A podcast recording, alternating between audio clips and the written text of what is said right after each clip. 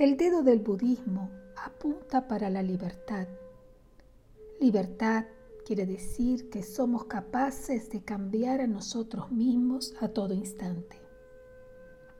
Tenemos la capacidad de alterarnos completamente. En un único momento, un hombre puede transformarse en un ladrón con un único gesto de mano. De la misma manera, puede transformarse en un benefactor con un único gesto de mano.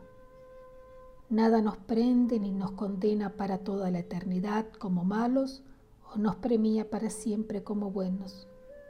No es así, porque todos los hombres pueden ser Budas, todos los hombres pueden elevarse muy arriba de sus condiciones desde que cambien sus pensamientos, palabras y actos. Kensho Roshi